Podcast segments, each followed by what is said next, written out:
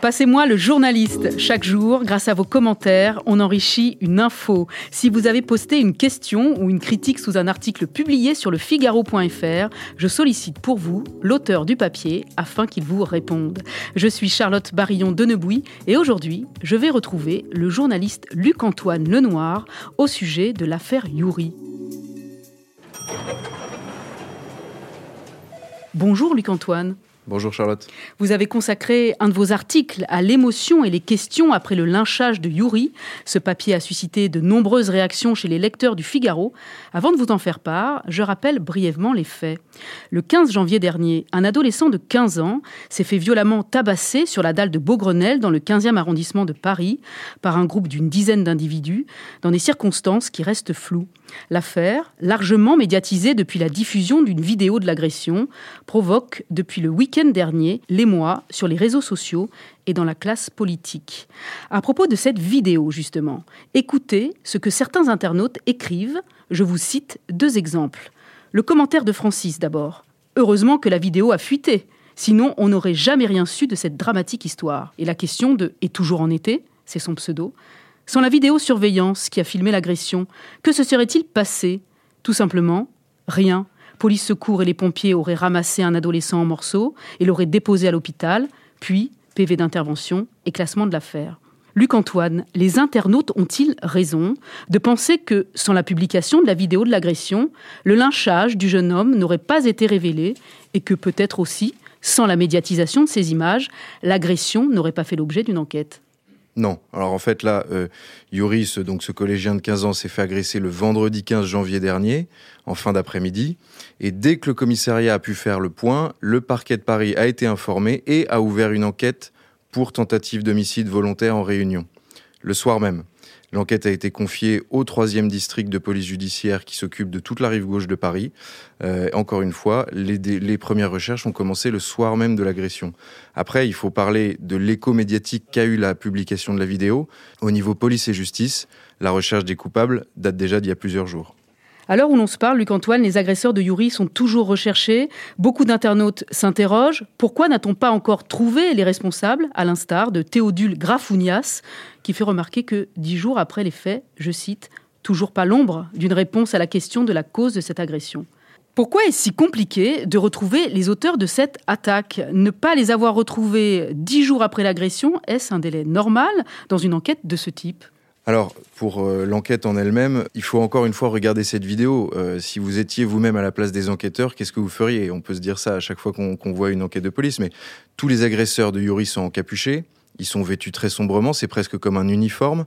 À partir de là, il faut que les enquêteurs essayent de trouver des caractéristiques spécifiques et de lancer toute la vague de témoignages pour obtenir des indices concrets. Et dans ces phénomènes de bande, il y a bien sûr des, réticences à parler. Qui dit vendetta dit très souvent omerta. Aujourd'hui, on sait que l'enquête s'oriente vers des jeunes basés à Vanves.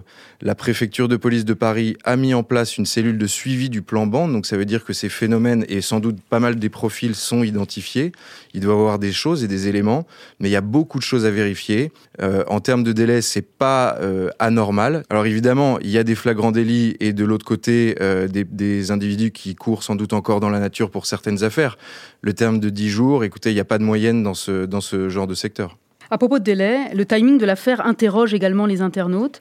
Pour rappel, l'agression a eu lieu le 15 janvier, mais elle n'a vraiment été médiatisée qu'une semaine après les faits. Alors je vous cite la question de Louis Martin, et il n'est pas le seul à se poser cette question.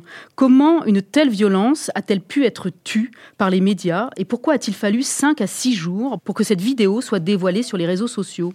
Que répondre à Louis Martin? Les médias ont-ils tardé à traiter cette affaire, et si oui, pour quelles raisons Écoutez, dans chaque euh, affaire de ce type, de fait divers, qui dans le cas d'Yuri est devenu aussi un fait de société, il y a un timing. On peut dire que les internautes ont raison si on a tardé effectivement, puisque les faits remontent à, une, dizaine de jours, mais euh, on n'a pas tardé si on prend en compte l'émoi de la causée par la vidéo. En fait, c'est cette vidéo qui a créé un émoi national et une polémique autour du sort de ce pauvre adolescent. Et là, les médias ont réagi tout de suite. Je ne pense pas qu'il y ait une volonté de taire des événements. Peut-être qu'il y a eu dans certaines rédactions aussi une priorité mise sur la vérification des faits, que sais-je. Mais euh, les bandes, il faut savoir par exemple que les bandes ont fait déjà plusieurs morts à Paris. Est-ce que tous les internautes le savent? Est-ce qu'il y a eu le même émoi à chaque fois pour, euh, pour euh, chaque décès? En novembre dernier, il y a encore eu quelqu'un qui est mort près de la porte de Saint-Ouen, un jeune.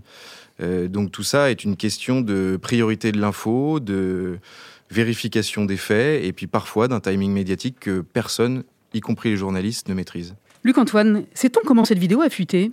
Alors non, on sait absolument pas pour le moment comment cette vidéo s'est retrouvée sur les réseaux sociaux, où elle a rencontré une énorme audience puisqu'elle a été vue 5 millions de fois en deux jours et sans doute encore plus aujourd'hui.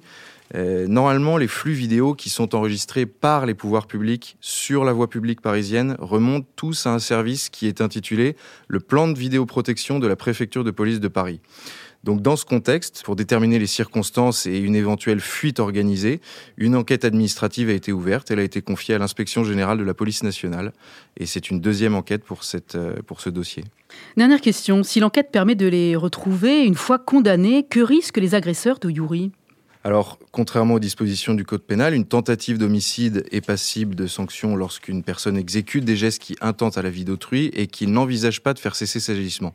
Ça veut dire que les auteurs d'une tentative de meurtre sont jugés comme ceux d'un meurtre et qu'ils risquent là une peine maximale d'emprisonnement de 30 ans. Mais, attention, d'autres articles spécifient beaucoup de circonstances aggravantes. Euh, la peine de réclusion criminelle à perpétuité est encourue si le meurtre est commis en bande organisée. Il y a aussi une circonstance aggravante qui semble confirmée dans le cas d'Yuri, c'est l'âge de la victime, puisque Yuri a fêté ses 15 ans en réanimation. Or, pour une victime d'un âge inférieur, la réclusion à perpétuité s'applique là aussi. De même, est-ce qu'il y a eu guet-apens, etc. La vraie peine sera précisée au moment voulu.